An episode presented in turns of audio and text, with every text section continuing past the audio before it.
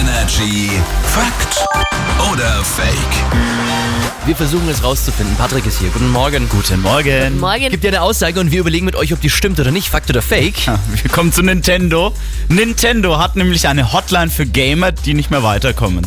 Nee. Also ich weiß, in Zeiten vor dem Internet hatte man so Hefte, Lösungshefte, sowas gab's. Ja. Aber Eine Hotline, glaube ich nicht. Ich bin mir sicher, dass es eine gibt, weil es ist halt auch gefährlich, Nintendo zu spielen. Da wirst du ja auch aggressiv, wenn du nicht weiter, weiterkommst. Ich bin mir sogar einig, ich war in meiner Kindheit im Nintendo Club. Was? Ja. Und ich bin mir sicher, da gab es auch eine Hotline. Oh, Also ich sag Fakt. Was, äh, ich muss da fragen, was, hab- was macht man so in so einem Ich Nintendo-Club? kann es dir nicht mehr genau sagen, aber ich hatte eine Clubkarte, glaube Man ich. zahlt einfach ich hatte viel eine Geld Nintendo. dafür. Ich hatte, nein, ich glaube, das war sogar for free damals. Ah, oh, jetzt Glaub wird's- ich, jetzt ich wird's weiß es interessant. nicht mehr. Naja. Nintendo hat eine Hotline für Gamer, die nicht mehr weiterkommen. Fake.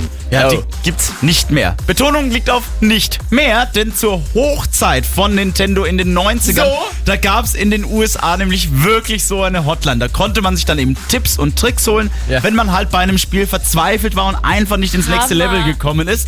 2016 hat Nintendo diese Hotline dann für ein einziges Wochenende quasi wiederbelebt.